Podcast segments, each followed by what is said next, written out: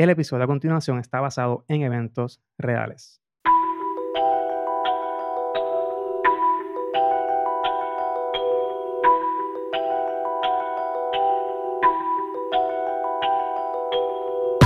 Hola, esto es El Lío del Caso, un podcast basado en eventos reales. Yo soy Héctor Omar Álvarez y me puedes seguir en las redes sociales como Héctor ALV en Twitter e Instagram o accediendo a héctoralv.com. Al podcast lo puedes conseguir como El Lío del Caso en Facebook, Twitter e Instagram o accediendo al líodelcaso.com. Ahí vas a tener, tener todos los episodios del podcast, vas a tener eh, información adicional, eh, los show notes, las notas del episodio y pues, información que no, no está disponible en, en las aplicaciones donde escuchas el podcast. Y también puedes conseguir las aplicaciones de donde escucharlo en, en Spotify, en Apple Podcast, en todo. Todos esos enlaces están en, en liodelcaso.com.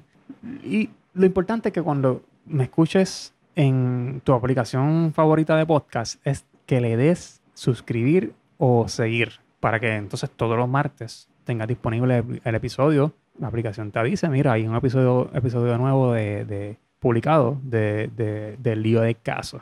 Estas últimas semanas, antes de ir a la historia de, este episodio, ha estado bien, bien incrustado en, las noticias. Todo lo que tiene que ver con, con, Wall Street y las inversiones, desde, el evento este de, GameStop. Y, y también ha habido un hype de las, criptomonedas, específicamente de, Bitcoin. Pues porque Elon Musk tuiteó esto y tuiteó de, tal criptomoneda, de Dogecoin, de Dogecoin o, de, Bitcoin. Dijo que iba, la empresa iba a comprar criptomonedas, específicamente Bitcoins. Y recientemente leí una noticia que viene desde, desde India, donde a principios de año eh, pues las personas encargadas de hacer las leyes en, la India, lo que sería análogo a, los congresistas en Estados Unidos y los legisladores en Puerto Rico,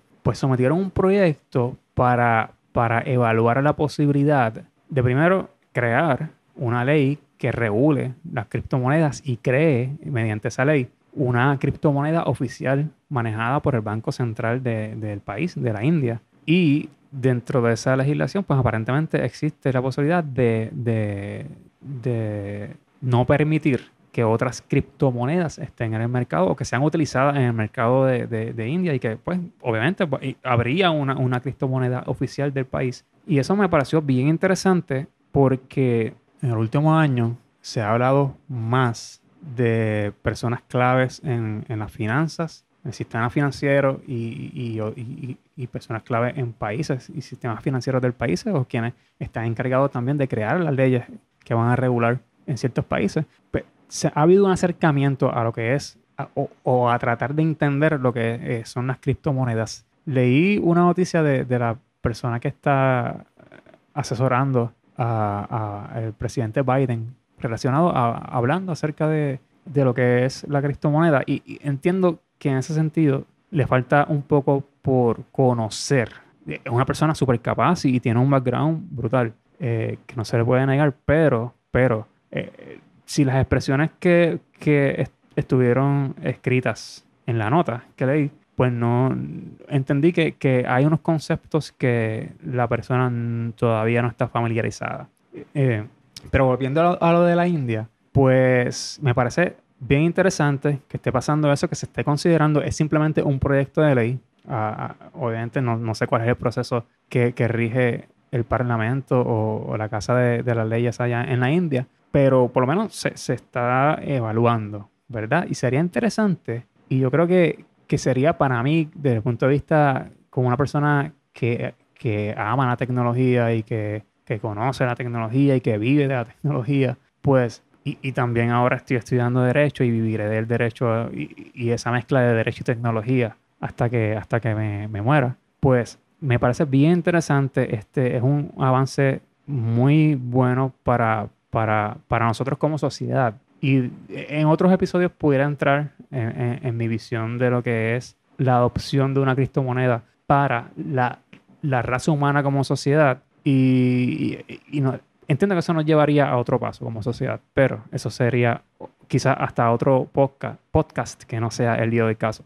Pero no los aburro más con, con esto, estos viajes densos míos. Este, vamos al episodio de hoy, que tiene que ver con criptomonedas. Todo, esta, todo esto que he hablado, todo esto que he hablado antes del episodio no está en vano, porque la historia tiene que ver con, con Bitcoin específicamente. Así que lo titulé Acto criminal con Bitcoins. Año 2016. Salió al mercado el juego Pokémon Go. Tengo un recuerdo muy claro de cuando salió ese juego porque fui una de las víctimas de, de, este juego. Eh, lo descargué.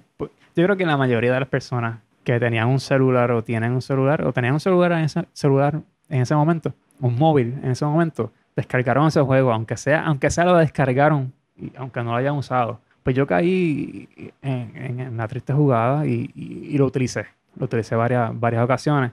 Y la realidad es que era bastante adictivo y era interesante ver personas personas de todas las edades yendo por ahí a, capturar Pokémon, Pokémon con este juego de realidad virtual que, que es Pokémon Go. Creo que todavía está en el mercado. Tendría que hacer eh, la investigación, pero, pero creo que todavía está en el mercado. También ese año, Omar Martin tiroteó el club nocturno Pulse en Orlando, en el que en el acto asesinó a 49 personas y Juno, la sonda espacial de la NASA, comenzó a orbitar el planeta Júpiter. Mientras tanto, desde Texas, un agente federal cometió un delito federal. Y obviamente suena redundante, pero eso fue lo que ocurrió. Richard Gratkowski, Llevaba ocho años como agente investigador de la Agencia de Seguridad Nacional Homeland Security. Una de sus últimas investigaciones estaba relacionada con una ganga en San Antonio, Texas. En el año 2016, Richard creó una cuenta en Coinbase, que es una aplicación que te permite eh, tú crear una, una cartera virtual en el cual puedes comprar criptomonedas. Es un exchange, un, una casa de, intercambio donde puedes intercambiar dólares por criptomonedas. Y igualmente ellos sirven como custodios de, esas criptomonedas que tú compras, te proveen una, una, lo que se llama un wallet, eh, una cartera en, caliente, si se puede traducir literalmente, un, un hot wallet, en donde pues tú, tú, tú tienes esta criptomoneda, eso le asigna una dirección y esto es una parte técnica de cómo funciona la criptomoneda,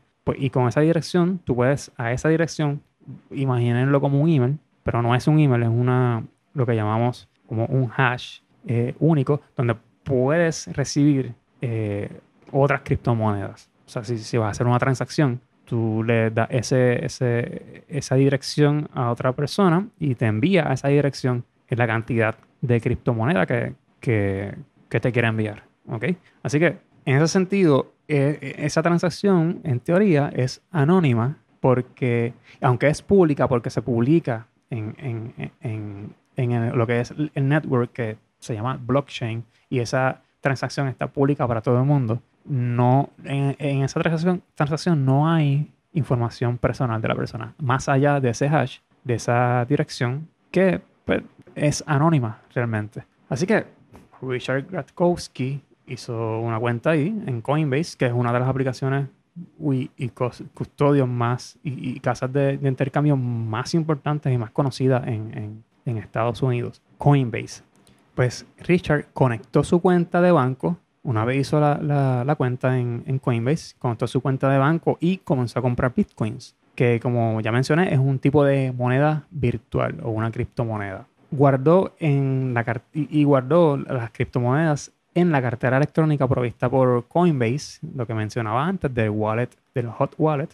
Y en el mes de abril de ese mismo año, el 2016, Richard accedió al dark web y creó una cuenta en un sitio web criminal dedicado a la pornografía. Además, utilizó otros sitios en el dark web dedicados al porno y pagó con su cartera de bitcoins custodiada por el app de Coinbase para descargar, descargar material.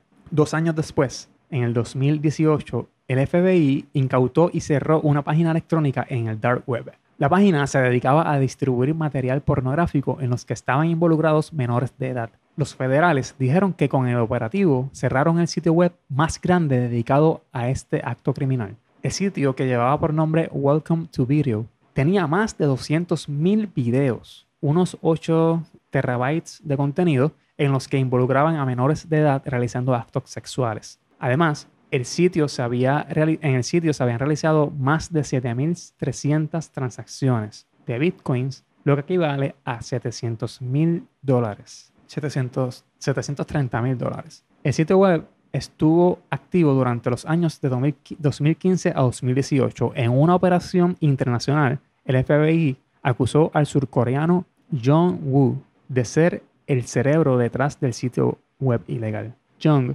tenía 23 años. Además, las autoridades arrestaron a 337 personas alrededor del mundo sospechosas de ser usuarios del sitio web. Entre, los arrestados se encontraba Richard Gatkowski. Gatkowski fue acusado de descargar material del sitio web y pagar por este utilizando bitcoins. Y este fue el lío que llevó este caso a los tribunales. Richard Gatkowski, de 40 años de edad, fue acusado de recibir pornografía infantil y acceder a un sitio web con la intención de consumir pornografía infantil. Puede pasar hasta 20 años en prisión y un tribunal de instancia lo encontró culpable. Él apeló a la decisión. El tribunal apelativo igualmente validó la, decisión del tribunal de, instancia. Y básicamente, como dan con, estas personas que arrestaron, que eran 337 personas, incluyendo a Richard, es que pues como comenté anteriormente, el address que tiene la cartera, pues está público. Así que ya como incautaron la, página en el dark web, tienen toda la información de las transacciones, buscaron esas transacciones en el, en el blockchain público, en el network público de bitcoins, y dijeron, mira, hay 337 de estas transacciones, podemos identificar 337 personas o, o más, ¿verdad? pudo haber sido más, pero había 337 que lograron identificar que esas transacciones venían desde, desde Coinbase, de la aplicación Coinbase. Hicieron un, un, un subpoena a, a, Coinbase y le dijeron, dame la información de todas estas 337 personas. Eh, y pues se las tuvieron que entregar porque cuando tú, cuando tú haces una... Bueno, Coinbase está regulado por, por, porque obviamente hay un intercambio de, de dinero, este, de dólares. Y y cuando tú creas una cuenta en Coinbase, tienes que registrarte como te registras en cualquier, o te puedes registrar en otros brokers. Eh, tienes que enviar una identificación. En este caso, Richard Gratkowski envió su pasaporte como identificación. Así que una vez tuvieron ese vínculo, ya no hay, no hay break. Ya, ya la persona está identificada. Y sí, las transacciones son con Bitcoin son, son básicamente anónimas, pero son anónimas porque aunque están expuestas eh, públicamente, esa información pública no van a saber quién la hizo, pero una agencia investigativa que tiene acceso a más información, pues, pues va, va a encontrar el vínculo con, con, la persona que hizo la transacción si necesita saber quién es. La única manera que, que, que una persona no pueda ser identificada quizás es que pues, haya minado ese Bitcoin, lo haya guardado en un wallet eh, que, que, sea una aplicación dedicada a eso, una aplicación, eh, este, puede ser un device, y, y, esa, y ese Bitcoin nunca haya pasado por, por un tercero, como lo es Coinbase, pues quizás ahí pudiera ser casi, casi imposible de, de, de encontrar la persona detrás de esa transacción. Pero en el caso de Richard, mm, qué bueno que no tuvo esa suerte, porque lo que hizo y lo que hicieron estas 337 personas, un acto deplorable, y créame que la, la, la agencia de investigación este, federal, una de las cosas que más son celosos y, y que, y que más fuerte la legislación y las decisiones del tribunal ha sido y es, es contra la pornografía infantil. Ellos, su mantra básicamente es que proteger a la, a la inocencia de los niños. Y incluso eh, en un curso de, de ciberdelincuencia que tomé, pues una de las cosas que decía el profesor, ah, eh, hablando ¿verdad? De, toda esta legislación que hay, es que incluso, incluso las personas que, que van con la intención a un sitio de buscar fotos o videos de situaciones donde se caracterice menores de edad están en problemas. Así que tengan mucho cuidado. Hay muchas personas hoy día haciendo porno legalmente que son adultos, pero a veces entran en unas situaciones de lo que llaman eh, sketches o tratan de hacer una historia donde a veces pueden entrar y rayar en tratar de hacer, de, interpretar menores de edad con esos personajes, aunque los actores sean mayores de edad, pues tienen que tener mucho cuidado. Yo, yo les digo que, que vayan donde un abogado, si están haciendo porno legalmente con una empresa y todo esto, y están haciendo dinero del porno, vayan donde un abogado, su abogado de cabecera, y que les diga dónde no pueden meterse, ¿ok? Porque el hecho de que sea actuado y la persona sea mayor de edad, hay una línea bien fina, bien fina, porque las personas que buscan pornografía infantil son personas que están enfermas y que, y que, y que tú estás, si estás haciendo ese tipo de porno, insinuando que la persona que el actor ahí es menor de edad, le estás dando, le estás dando eh, un producto a estas personas que están enfermas, que las agencias federales están detrás de ellas y, tú te puedes ir también por ahí. Así que tengan mucho cuidado, actores porno y productores de contenido porno, en esas líneas. Esas líneas son bien sensibles y bien, bien sensibles. Y, y nada, este, busquen, busquen asesoría de sus abogados de cabecera.